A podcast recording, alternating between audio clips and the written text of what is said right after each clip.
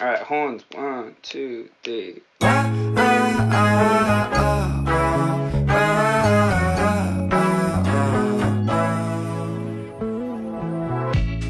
大家好，欢迎收听最新一期的《出道在即》，我是哈刺。我是小乐，嗯，看到这一期的标题，是不是就知道这一期又是我们小乐老师独创的知网系列节目？哦，我还是小乐老师哦。没错，没错，是的。那今天其实这个主题啊，小乐老师最近的一两年啊，不是了啦，最近一年，在各个这个自媒体的渠道啊，像什么微博呀，什么啊，我们节目里啊，粉丝群里面都有宣传过，说我要做一期啊，哎，来了嘛，这不就是是不是？这期做的是什么呢？叠马仔。嗯，可能应该还是有很多朋友看到这三个字觉得一脸懵，哎，这是什么意思？叠马仔是叠什么马？马什么仔呢？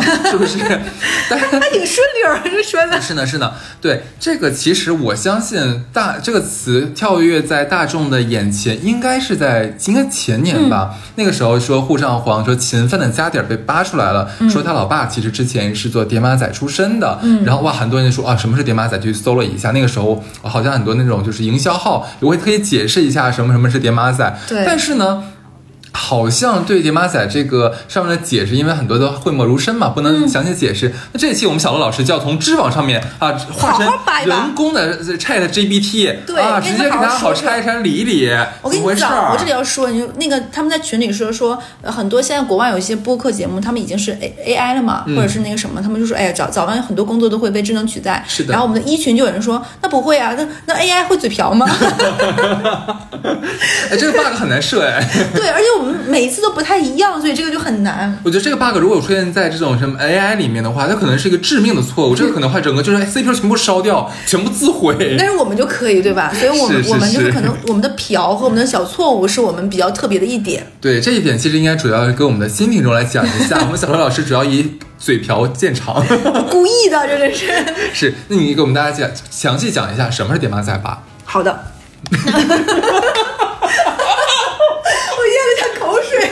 不 咱俩刚才觉得好，就我突然主持人说，那小乐老师，那请你帮我们解释一下什么是叠马仔啊？好的，这里是中央电视台，这里是中央电视台。好的，去澳门旅游过呢，去赌场玩过两把的人，肯定都对这个词呢其实不陌生。叠马仔是一个存在在赌场里面的职业，他的工作呢，一方面是赌场的公关，帮赌场介绍新的客人嘛，招揽生源，然后让客人在赌场里玩两把玩的开心。哎，这个工作跟我有点相似，对的 公关，然后想方设法呢去刺激客户，赌的多一点，赌的大一点，那这样的话可能赚的更多嘛。他就这就是涉及到他的另外一个工作呢，就是嗯，客户他来的时候呢，就每个来就赌场玩的人，这个客人他其实都是带着一些心理的这种理智来的，就肯定是说我有一个输钱的心理的阈值，不要让自己超过那条线太多。比如说我带两万，那可能我上限我预期我就是输两万，我筹码就花这么多，大家还是个人嘛，就不是一个赌棍，然后就尽量会让告诉自己不要赌到头脑发热，输太多钱。可是很多人都会说，那我这次就是不会出很多事儿嘛，他大家都会这么讲。那叠马仔的工作就体现在这里了嘛，他的就是帮客人贷款换筹码。哎，你今天不就贷两万吗？没关系，你跟我说嘛，你刷信用卡，你再怎么怎么样，我可以给你换更多的筹码。哎，你没有带那么多汇率，我想办法帮你汇嘛。哎，听说你有个房子，我们这可以直接帮你把那个房子做抵押的。好我们跟我们跟大陆就有一些什么东西可以直接帮你兑换的。他就是帮客人搞这些贷款的，那可能这里面就会涉及到一些很灰色的地带，就相当于有办胁迫、办怎么样、办利诱等等等等这样的形式，把筹码换来换去。他们这种套利的方式呢，把筹码叠来叠去，也是可以更形象的说它为什么是叠马仔嘛。没错，那这个职业其实就是澳门博彩行业独创的一个工种，是吧？那因为上个世纪八十年代，澳门广开这个赌厅，这个大家都知道的这件事情，而且他们这种赌厅是快速的扩张。你现在去了澳门，你可以看到，基本上有一个。我估计可能有一半儿的地可能都是跟博彩业相关，是不是？那这个时候，那你店店开多了，就需要更多的客人和更多的赌资。这个时候，叠马仔就应运而生了。那他们重要性你慢慢凸显出来了。它既像像刚才小乐讲，它既是公关，对吧？宣传这个赌场，对然后它也是中介，它把这个呃大陆的客人呢，或者海外的华人客人呢，呃介绍到这个澳门这边来，来来来玩赌博。而且呢，可以在赌客和赌场中间两头收钱。是的，他们因为前期反腐嘛，大家都知道，很多贪官被抓了，其实它也影响到了一波这种澳门的这种赌场的业务。是。那后来因为疫情呢，很多大大陆的这个赌客他也过不去嘛，因为被封住了，包括很多防疫的问题，其实澳门的赌场也冷清了一两年吧。这这两年呢，夸张到一些老牌的这个五星级酒店，它已经就是没有客人。我记得好像去年吧，我们共同那个好朋友他去澳门玩，说澳门那些五星级酒店已经到了三百、四百，很便宜、很便宜的，对。嗯然后因为这些冷清，然后很多叠马仔已经到了什么程度？他们以前是不太搭理散客的，对就你玩个万八的，有就对他们而言都是小小 case，他们都看他们的是那更喜欢服务那个 VIP 厅的人。对，是的，到什么程度呢？我有一些也爱赌两把的朋友，他们说他们已经可以接受到澳门叠马仔的那些单独的那种电话和微信，就是说，哎哥你来呀，你这次来我给你安排好，你大概几号到几号来，你只要订个往返机票，甚至于有一些稍微赌个几万块钱，机票都不用订，他帮你订好，酒店安排好，陪你玩儿，陪你逛街，然后甚至于你可能有他还会让他的女朋友或者他另外的一个女伴儿帮你带着女女你的女伴儿去外面去去购物什么的，这样因为女的会很多很多会说说什么啊我没有时间陪你，他可以安排好，甚至服务贴心到在你最后之前送你去机场的路上再给你带两瓶茅台，因为每次都有一个酒的带的上限嘛，对吧？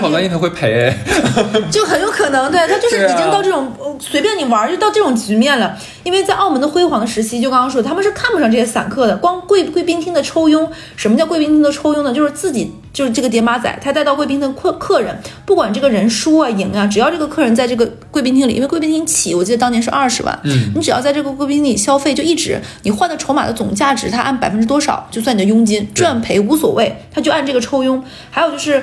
换钱，什么叫换钱？就是刚刚我们说的，很多客人他兑换筹码，他没有带那么多钱嘛，你想办法给你去做这个的抽成，就这两个钱，他都赚的赚的满钵满金，就已经忙不过来了。为什么？就有很多那种让人觉得富到很夸张那种级别的那种富豪，就包括我们知道的，他都是澳门的，就是这门生意就是一个稳赚不赔的感觉。是的，而且我上次听人说，说澳门只有三类人，第一类的人是开赌场做赌场生意的人，第二类的人是跟就是旅游相关导游这类人，第三类的人是干嘛？就跟餐饮类的人。嗯，说整个澳门基本上就是以这三业的人为主的。是的，呃，这里要跟大家说，我们这期给大家介绍这个职业和我们知道这个职业相关的故事，还是希望大家要远离黄赌毒的。我们并不是宣扬啊，这个立马暴富怎么样，绝对不是这个意思。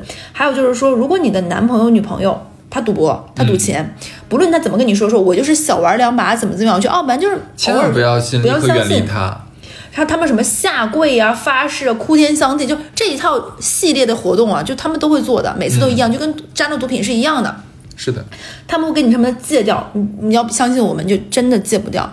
还有就是我们其实都是最普通的工薪阶层，我们赚来的每个钱其实都是有数的，嗯这个钱是架不住他们去赌的。不要拿自己有情人水饱或者是自己的恋爱脑帮他们去还钱，说我们共同撑过这一关，未来会更好。永远不要相信这些话，都是鬼话放屁，不可能的。我觉得浪子回头这个话，可能说在很多地方我还是可能会信，但是如果说说这个话的人是赌徒或者赌徒的话，那这个话我是一定不会相信的。大家千万也不要抱有任何的侥幸心理，如果碰到的话，我们就远离他。对，然后传闻当年蔡少芬的，传闻啊，为什么会给刘銮雄当小三、小四呢？还小五？反正刘銮雄女人很多嘛。前两天不还有刘銮雄开了一个多小时的听证会嘛？包括他卖他那么一堆非常稀松平常款式，都不是什么限量版的爱马仕，就是因为说是蔡少芬的妈妈就是很爱赌博，欠了很多钱嘛，她为了还赌债没办法，所以是蔡少芬的妈妈主动把女儿介绍到了刘銮雄那里的。所以呢，当年同样家里欠了赌债的吴奇隆和蔡少芬走到了一起，被香港的很多媒体写成了是一对儿还钱的苦命鸳鸯。然后还有另外一个大家都很熟悉，就是梅姑嘛，梅艳芳。梅艳芳的妈妈其实也是一个出了名的赌棍，而且是嗜赌如命，就是女儿的吸血鬼，哪怕女儿就已经走了这么多年，还是。梅艳芳的人本人呢也知道自己妈妈是这么一个立根楞这个鬼样子，嗯所以他其实死之前其实是立设了一个信托，他没有把他的财产全部交给他妈妈，因为他太了解他妈妈。什么样的作为一个赌徒的话，这笔钱只要放在妈手里，可能不出一个月都没了。是的，然后他就，而且梅艳芳的妈妈其实说了非常多非常难听的攻击她女儿的话，甚至于去卖她很多女儿贴身的衣物。对的因为他没有他赌没有钱了嘛，然后他还大言不惭的说什么，那没办法，我没有钱，我能有什么办法呢？所以我觉得这个你也可以看到这些赌鬼的本性也就暴露了。是的，那刚刚说到了这些，其实慢慢的就已经做到了影，就我们已经聊到了影视圈这块嘛，那不可能不聊一聊。因为前面也说了嘛，澳门是前面三十爷的时候，三十年是赌业亨通，八九十年代那个时候，所以那个时候澳门也滋生出了非常多那种爆炸式的那种富豪，已经成为了那种像澳门的地理名片了。我觉得就说到澳门那点事儿，就包括大家肯定都知道那个赌王何鸿燊，他们家什么二房、三房、四房这种争家产呢，好像是说生几个孩子给多少钱，说是某一个女模特生一个孩子是给十亿生个儿子，就到这种程度。他们就是这种婚恋新闻都会上头条，因为这个钱实在是个数量级，是我们可能普通人听起来就会觉得哇，这么多钱都是数字辈子都我们都赚不到。对，所以你想这么这么多人，他们没有什么正经的职业，他们也过惯这种富太太、富少爷这种生活，他们这种钱的财富积累跟我们想的是不一样，他们才不会像我们这种这种做一劳本实的上班族呢。嗯生个孩子，拼个家产，撕破撕破脸。对他们而言，没有什么难看不难看，因为我最后要的是钱呀，就跟小小 S 那个表情包一样。那这些顶级的富豪我们不说啊，我们再说说很多女明星会嫁给那种二二等的这种澳门的博彩大亨，其实他们本身很多起身都是叠马仔的，我们这个给大家一一介绍。很多虎很多很多女明星的故事也被当年的很多就是香港日报、苹果日报写成是跟女明星与叠马仔的二三事。是的，这你就先讲一个吧。我先讲一个的话，那可能大家最印象最深刻的应该是台湾某女星，所谓的九头身美女吴佩慈我以为你要给她打码，我这样不至于不至于，她自己都无所谓了这。个应该人尽皆知吧为什么人尽皆知呢？因为曾经啊，就是王思聪王校长在那个微博上面就明晃晃的讽刺他，就是直接说什么“加油，单亲妈妈对，他是转发了吴佩慈一条微博，吴佩慈可能就是秀恩爱或者母爱这一类的，那就是加油。”。对的，为什么说她是就是讽刺她说单亲妈妈呢？因为呃，这个这个叫什么来着？吴佩慈的男朋友叫什么？叫纪晓波。嗯纪晓波，我如果没有记错，他应该是东北人。我如果没有记错的话，好像是好像是东北人，对，你可以搜一下。我好的 对，然后呃，纪晓波其实他就是做这个博彩业的，最早呢，其实应该是在大陆，嗯，然后做这个博彩的时候，他也就是做这个所谓的叠马仔，嗯，慢慢慢慢就积累了很大的一桶金之后，那么他后来的产业就搬到了离就是我们中国大陆其实比较近的一个海岛，就是塞班岛。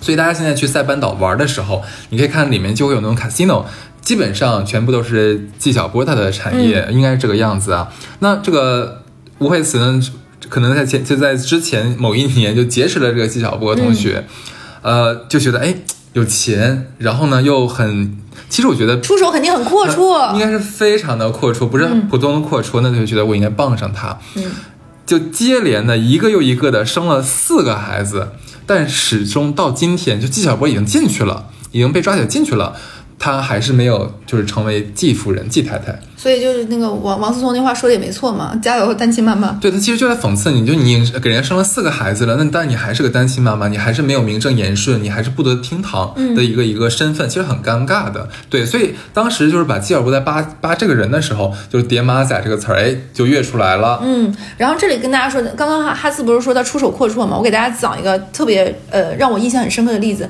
因为吴佩慈很很多人知道她一点，她除了是九头身美女很漂亮嘛，还有一点就是她是大小 S 的好好朋友，还有一点他很出名的一点是什么呢？就是他特别爱说一些无脑言论，就是这些言论你就是完全是一看就是说。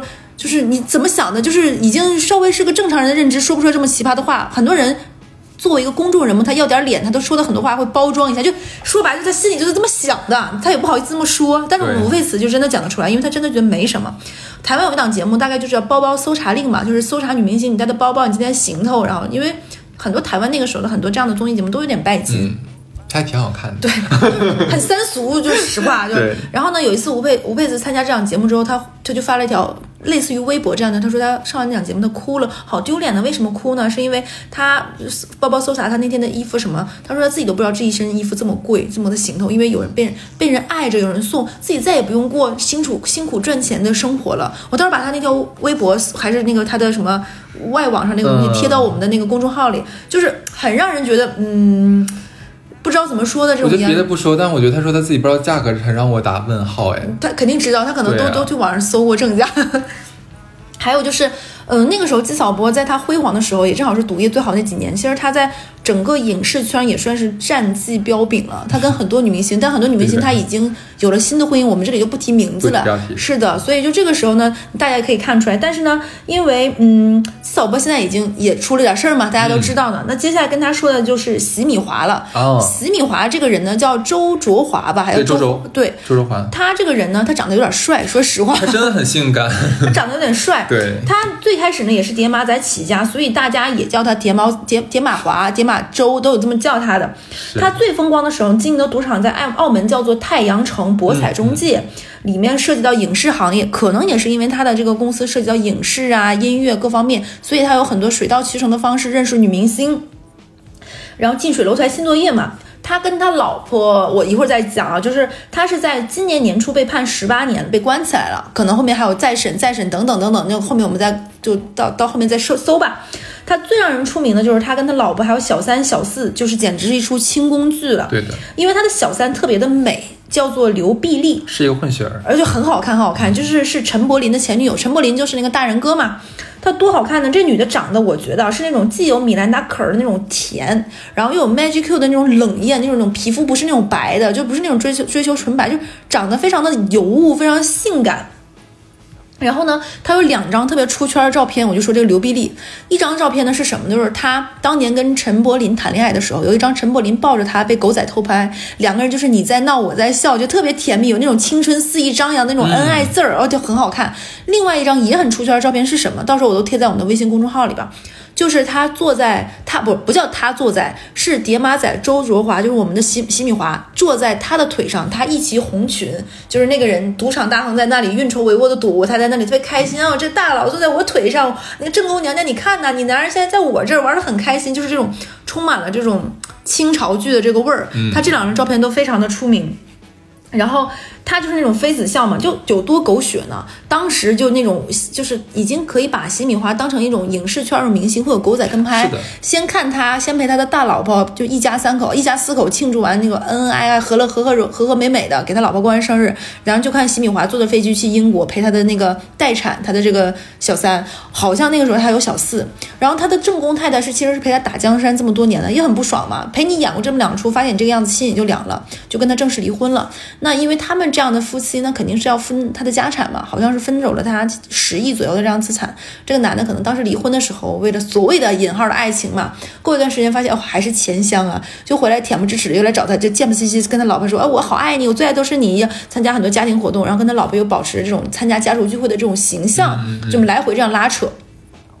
我记得好像。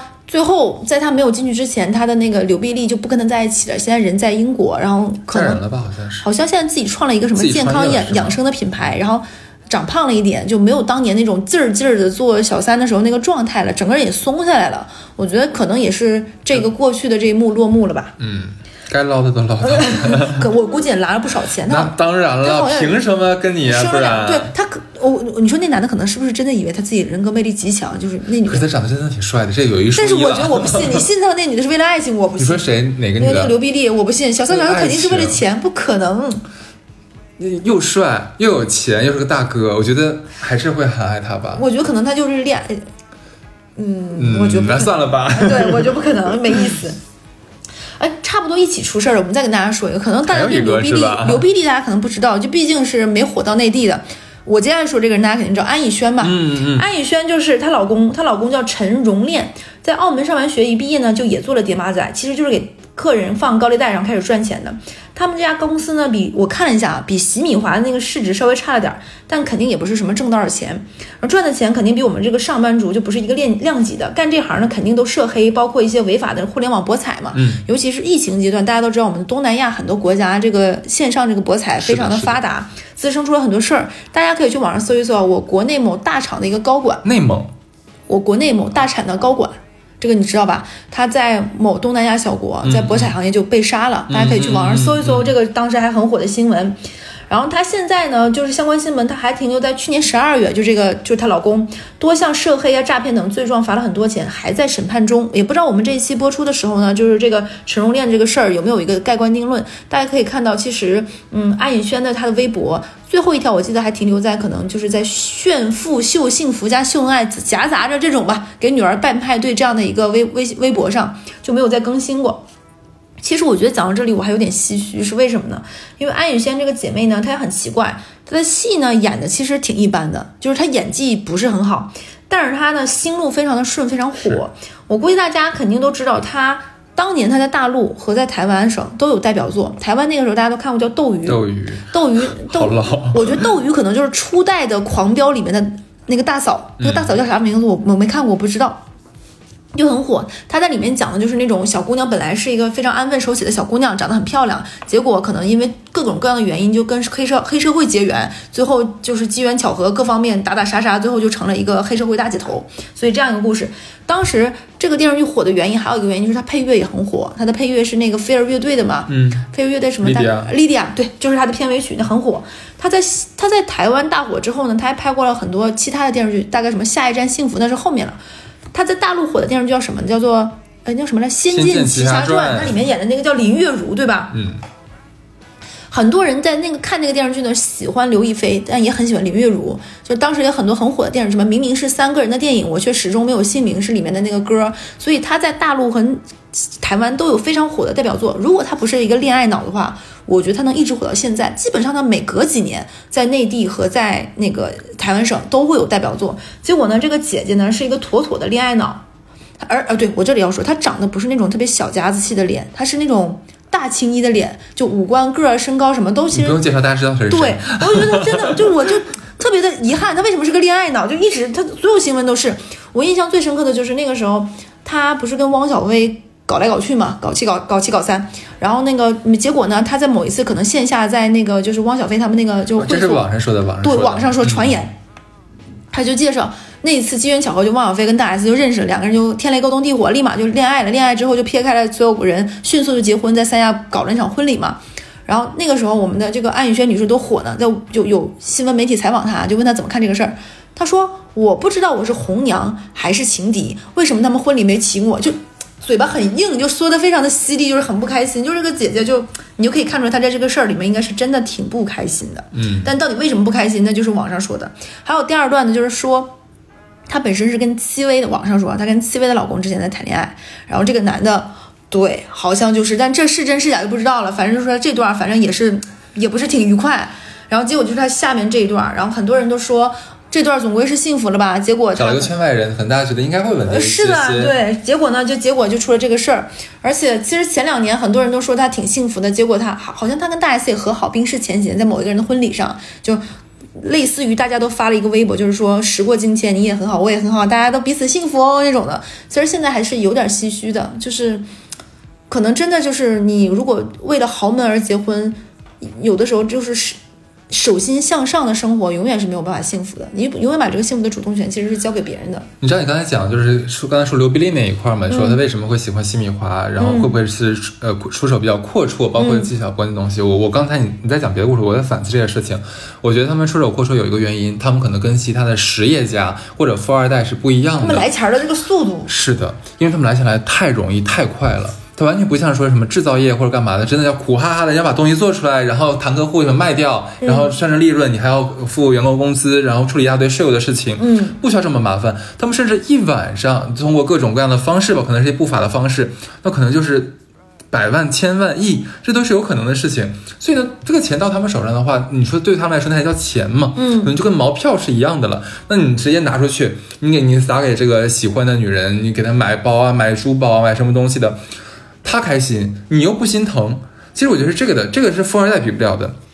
大家很多人都以为说啊，富二代是不是很有钱？老爸给的钱，他们也不用挣钱，是不是很很开心？富二代不赚钱呀他们是有，他们你要说小钱儿是可能会有的，嗯但你让他们给你花大钱，持续不断的花大钱是不可能的事情。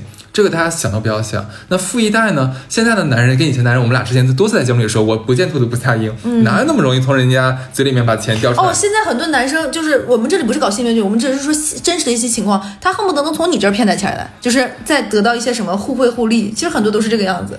这个反正就是什么都情况都有吧，对只能这么讲。对，所以你刚才想想，我小安想了一下，就真的可能是女明星碰到这种，她可能见过很多的富商，嗯但没有见过出手像这些爹妈仔出身的人，嗯配上大老板之后，他们说有这么阔绰的来钱的方式不一样。可能我觉得是因为他们在赌场生活，就赌场工作，而且赌场就是一个，因为大家都知道，赌场里面是没有时钟，并且看不到天黑天亮的，就是它会让你没有时间这个概念，你在这里面就是肆意的玩耍，他会给你造一个新的梦境，在这里他会跟你说你可能会一夜暴富，你在这里可以挥金如土，你可以怎么怎么样。我觉得在这样的人这样的地方上班的人，他们已经看惯了光怪陆离了，他们就无所谓啊，而且就就很病态。就刚刚你说的，我我可以在你今天我给你花这个包，无外乎可能就是我怎么怎么样一下子赚得到钱。就是这种，而且我觉得他们可能把很多东西看得太轻，不论是什么权威，包括什么公信力，我觉得他们在这样的环境中看久了，把这些事情看得就很淡了。所以我觉得他们也是因为这个原因，他们也很容易触犯法律，就是把很多事情看得很轻巧了。我们刚刚说了很多啊，我们视角切到了刚刚是在港台各方面看了很多明星，港澳台、港澳台，这时候我们来切回到我们把视角就移动，再回到我们身边，大陆是吗？对，就是其实刚刚为什么我会对叠马仔这么了解呢？一方面就是因为身边确实有一些人，他有的时候爱小玩两把，爱出去玩儿。我个人这里说啊，如果只是出去玩两把，这不叫赌博，就是就类似于你把它当成一个娱乐项目，溜达打麻将，对，就跟偶尔打个麻将、打个小钱没有什么不。但是如果说他每次去都是这种，嗯，比如说我的消费能力就在这个范围以内，他非要花超出这个阈值的钱，我觉得拿可能几个月的工资去玩还可以，输赢在这个范围内。你要是拿自己的家底儿，拿个几十万，你的你没有到这个身家，我觉得这就是赌博了。所以一会儿我给大家讲一个，就接下来给大家讲一个关于我认识的一个叠马仔的真实故事。这是一个姐姐，这是我大概上大学的阶段，我跟我们几个朋友，大概四五个人，我们去澳门玩认识的，这个大姐就我们管这个姐姐叫做小红吧，红姐吧，叫红姐。你去 VIP VIP 批评了吗？我要给你接下来讲这个故事，嗯，有点曲折，但是嗯，跟大家想的不太一样，它不是一个渣男渣女的故事，呃，让大家失望哦 对，因为我一张嘴，大家觉得这可能要有一个渣的故事，哎，也有的，但可能比较不是那种，快不是重点。对，对，那个我们是怎么认识的？就是我们当时在澳门玩，就上大学嘛，大家去澳门玩，其实还是想着。年纪轻就想说一定要玩的过瘾，该把该吃的东西都吃掉，该怎么怎么样。但是我们当时一起去的是可以两对儿在加在加我，中间有一对儿那个情侣呢，男生就觉得我来澳门，澳门就是一个赌博的地方呢，就是我得玩两把得尽兴啊。他们俩条件确实挺好，而且我们几个人都是东北人。然后我们东北人其实去吃惯了，就不就吃了几顿那种外地的那种东西，什么就什么猪扒包什么，我们就够了，就特别想吃东北菜，就是香香炖炖的东西。结果我们去了之后，当地就跟我说说，哎，你们可是来对了，澳门他东北人特别多。然后我们当时想说，嗯，澳门怎么会人东北人多？结果那个哥们儿跟我们说，说是这个样子，你们没有发现吗？那个哥们儿也是个东北人，他说我们东北人啊，其实就不是爱干很多很辛苦的工作，很多比如说四川人、湖南人，他们可能来了南方，他们会开饭馆儿，其实饭馆儿是比较辛苦的职业。当然，他说你没有发现我们东北人就是比较懒，然后呢嘴皮子又比较溜，他们爱做什么生意呢？他们爱做对缝的生意。什么叫对缝？就是掮客。A 有什么 B 有什么，他在中间倒卖一下。所以为什么在华深圳的华强北很多倒卖电子产品的手机的都是东北人？他说澳门很多的叠马仔和很多这种服务行业的人也都是东北人。所以因为有这群人，澳门的东北菜也挺好吃。我们说，哎，那我们要试一试。结果我除了东北以外吃过最好吃的东北菜。就是在三亚跟澳门，就是在这两个地方，可能真的是如他所所说。然后我们大概就吃了一个那种半地下室的那个一个小的那个澳门的一个那个东北菜，我们点了几个菜，结果我们在吃着吃着时候，我们隔壁那个小情侣，就我们一起去的那个情侣就吵起来了，我们就管他叫小张和。小小小小张和小王吧，男生是小张，女生是小王。小张小王的意思就是说，我们来澳门那肯定要住好一点，住永利宫，去吃那边的牛排，怎么怎么样。他就觉得啊，我们干嘛这个样子？就是来澳门就要赌啊。他就说不行，我要去哪哪哪几个哪几个赌场，就当旅游景点这么玩，玩多少钱？所以我们就不开心，就吵了几句。那我们同饭桌的一个男生就觉得，哎呀，叫这个哥们儿说，我们出去抽烟吧，没必要吵什么，大家玩儿开心，就把那个小张叫出去抽烟了。然后我跟小王，我们我们两个女生，我们在那继续吃饭嘛。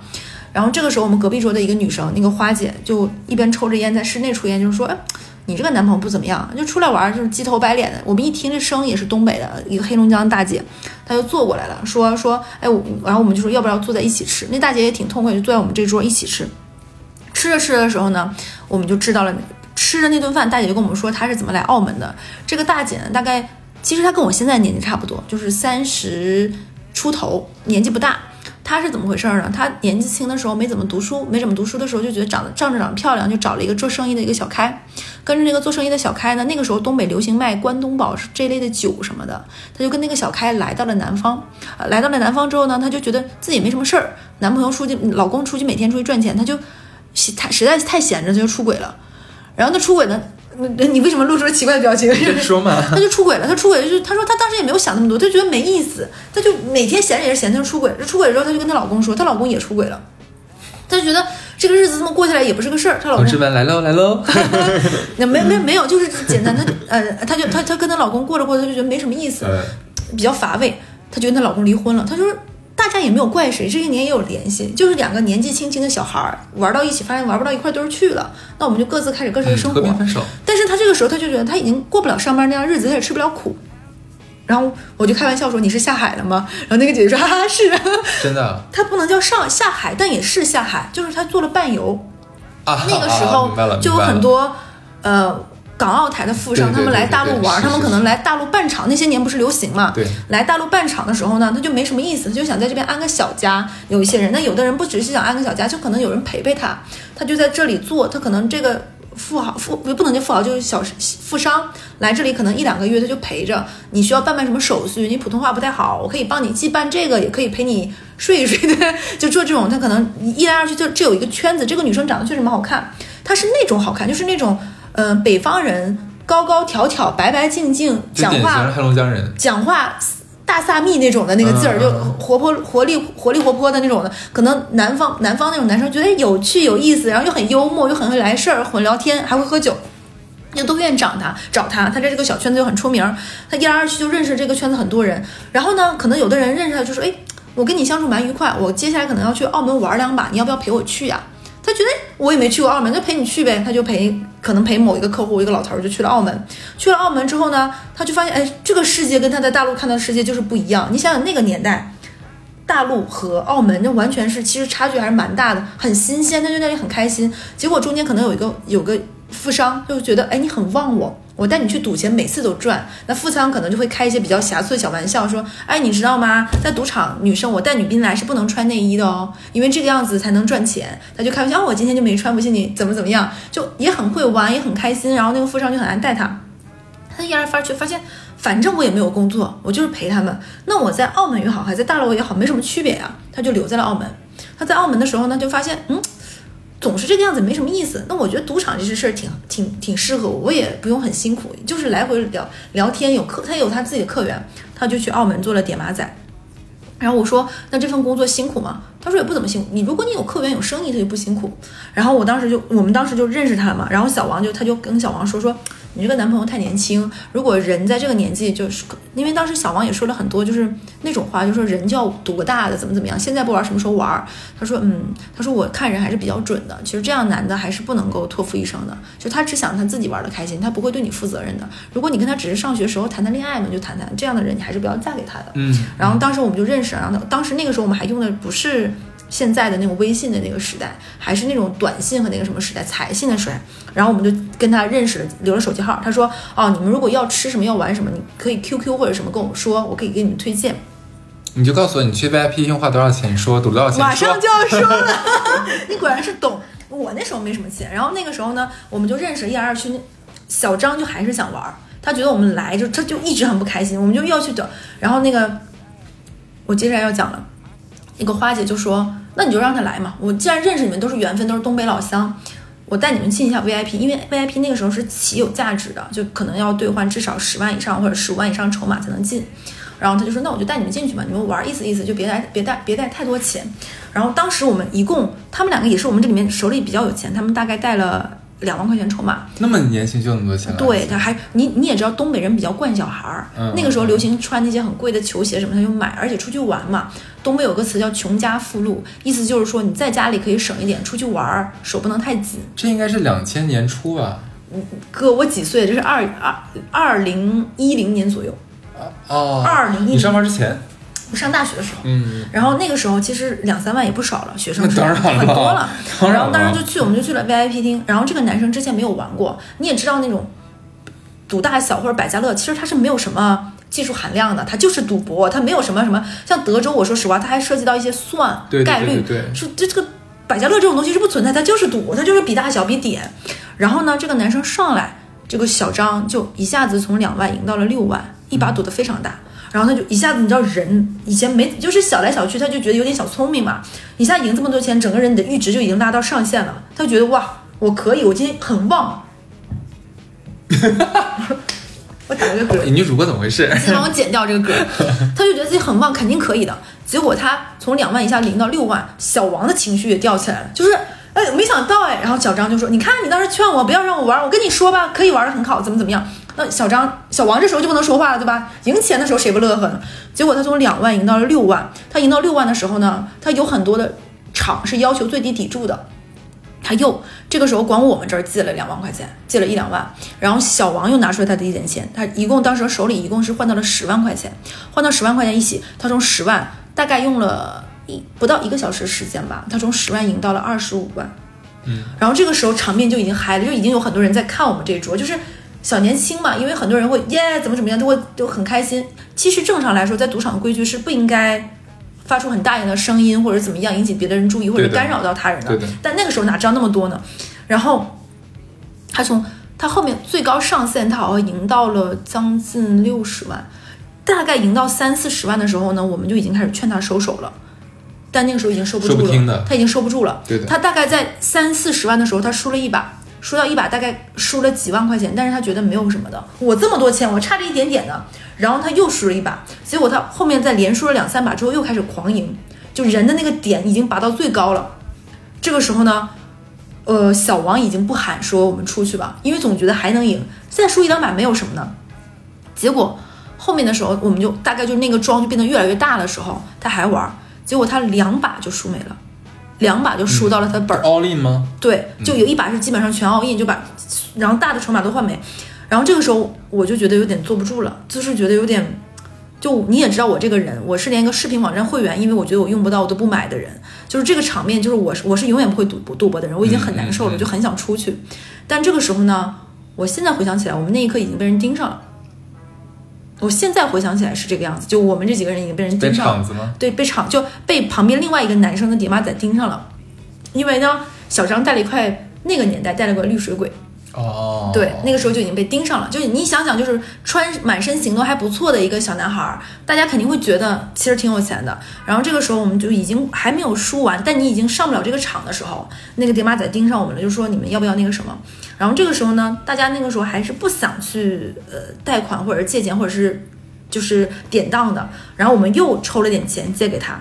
就是这个时候，我们当时当时我说，我说我手里就这钱了，剩下就是机票钱。如果这个钱花完，我们就只能住酒店，吃酒店的早餐吃到饱，然后我们就赶紧回去，没有钱了。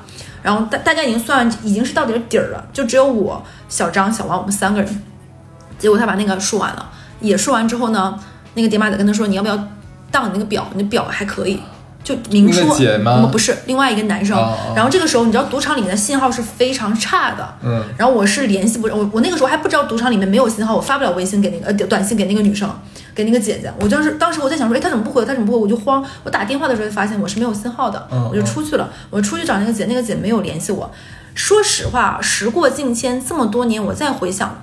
你觉得那个姐最开始带我们进来有多好呢？时过境迁，那么这么这么久之后，我现在再回看，我不觉得她真的是一个。他为你经历这么多，他太知道说把你们几个手里有点小钱，又有这么这么想玩的人带进去之后，后面是什么下场？时过境迁，当时我不觉得，当时我觉得怎么办？怎么办？只能找他，他能帮我们一把。我们我们当时已经因为。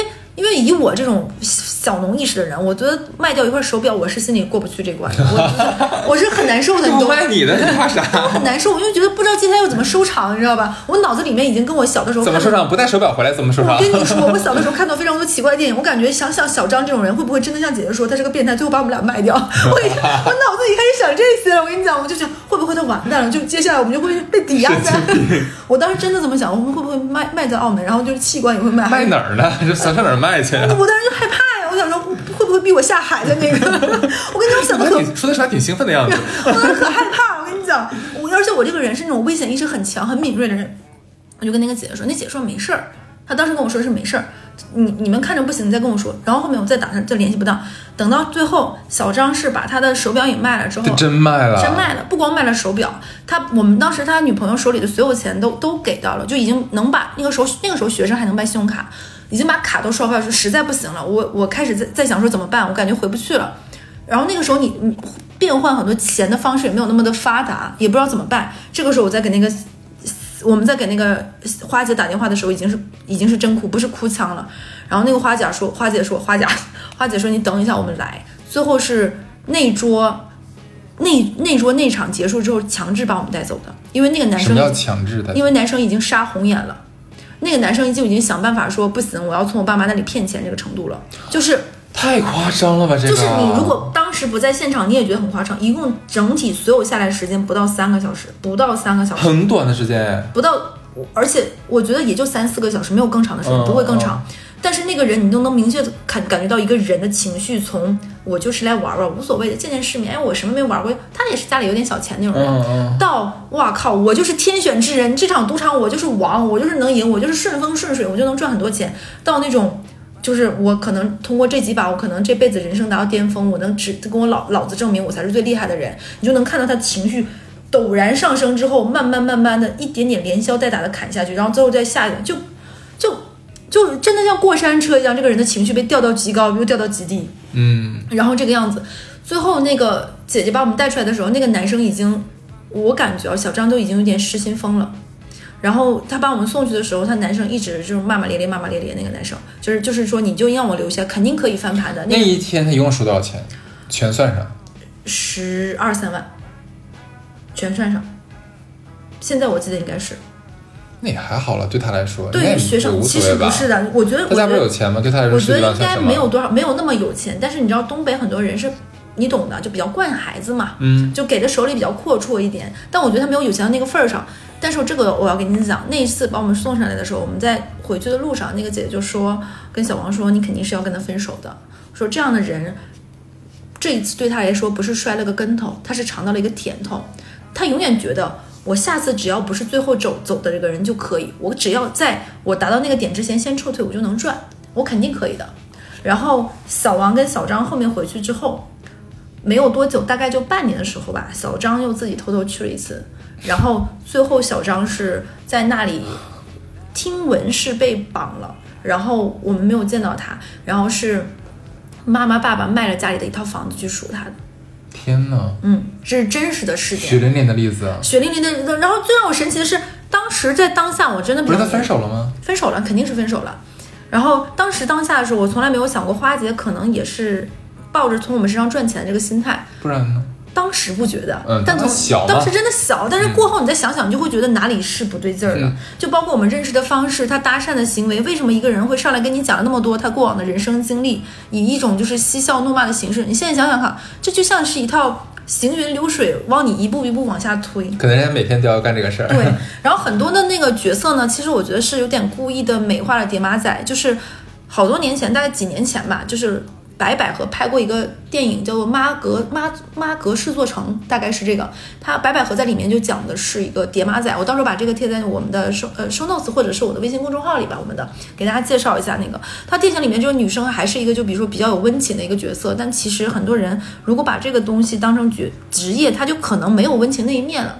再跟大家说啊，在我们之前做转笔时间档节目的时候呢，其实我哎，们转笔时间在哪听来着？网易易云 音乐 那十期大家可以听。其实我们当时在策划这档节目时，我们都想很想找一些人，他们的人生经历过很多种种，然后在这些人生种种的时候，他们是如何面对他们那个挫折去怎么转变过来？对，嗯，当时我们在跟哈，我跟哈斯在做选题的时候，我们就想每一期都不一样嘛，对，雄心壮志，我们想了不同的人。然后我当时就跟哈斯说，我通过我的一个朋友认识了一个，嗯，他是一个赌博的人，嗯但是他输，他他之前赌球，然后输了很多钱，但是他现在戒赌了。哈斯跟我说，是不是你应该很慎重一点，因为其实人生还很长，你不确定到后面人生还会不会。对，然后我觉得其实哈斯说的也很有道理。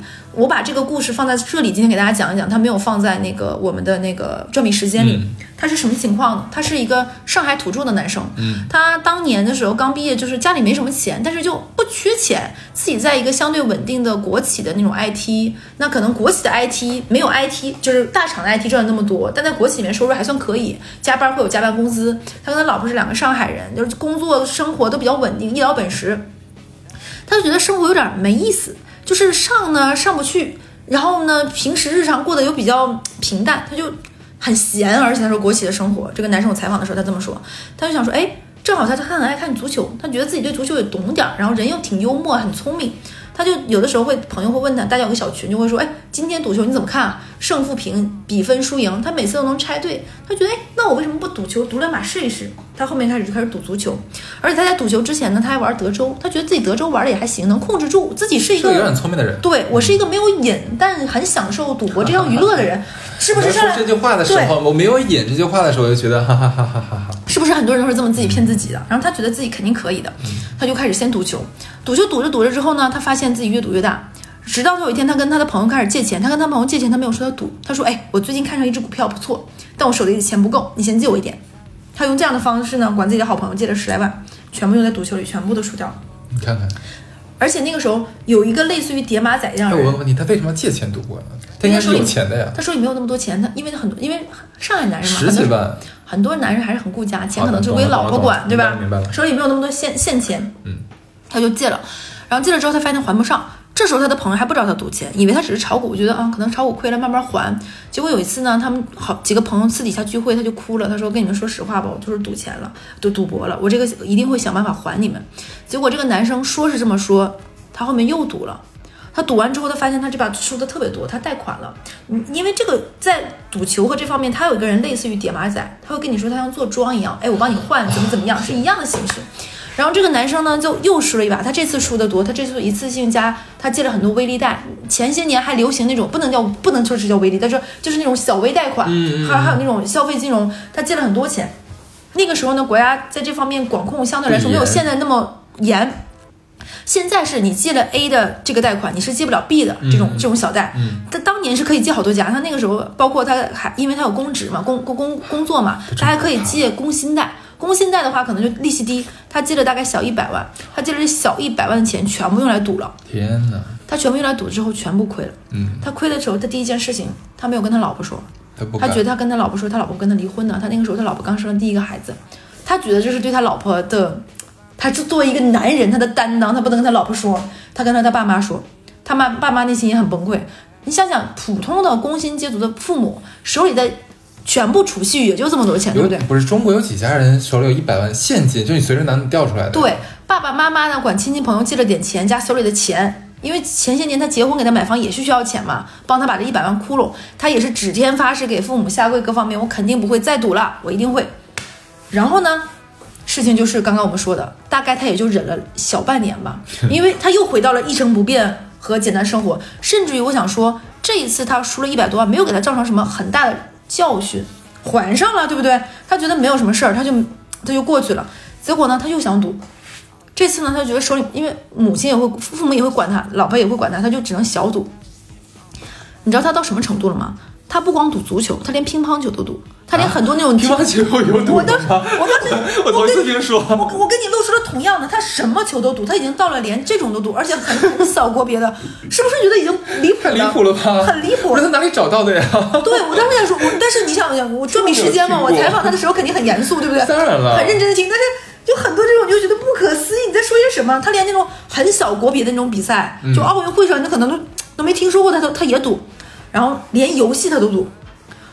他这一次大概输了两百多万，他加在一起输了三百多万。哎呦我的天！两百多万这个窟窿，他妈也是补不上了，他妈就崩溃了。他妈说：“儿子这也帮不了，你怎么办吧？”然后他就跟他老婆也说，他老婆也很崩溃。他老婆之前是那种有点肉肉的女生，就是那种呃胖胖乎乎、有点可爱的那种性格。经过这件事情，他老婆现在瘦的跟麻杆儿一样，就是从一个有点丰腴的女生瘦到了一个那个，其实打击也很大嘛。他当时他说老婆也不爱笑，也不爱打扮，也不爱那个什么。然后他跟我说，他说他这一次他发誓他能戒赌，因为他看到他的小小的孩子，包括他老婆这个样子，他觉得他太痛苦了。他说他这辈子都没有办法原谅他自己。我虽然心里是觉得希望你能够越来越好，但是又觉得你上一次也是这么说的，那一百万的时候，嗯这两百万的时候，嗯，我说那你现在有多长时间？他说一年了吧。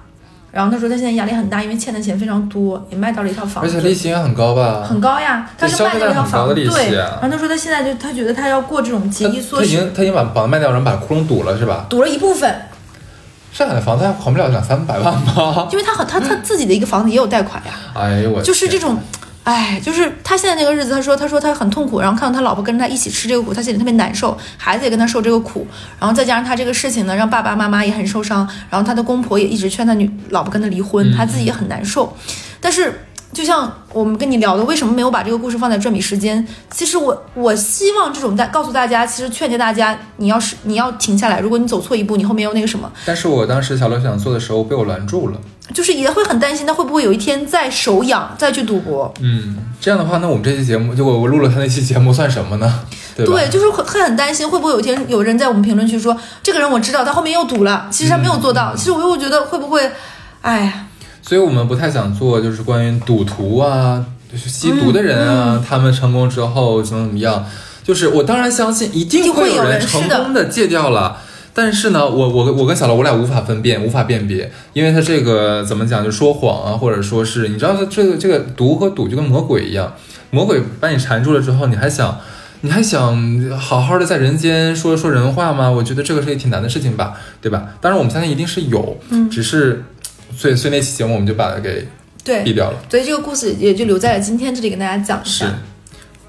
那这一期就到这里。其实给大家讲的叠马仔那个故事，其实跟以前我们讲过的花场也好，沙舞也好，它并不是给你讲一个什么，呃，怎么怎么样的，或者是猎奇，或者是三俗，其实也不是，可以让我们看一下人生，其实有很多不同的人走了不同的路，嗯，就是一个社会观察吧。是，OK，那这就这样吧。好，拜拜，拜拜。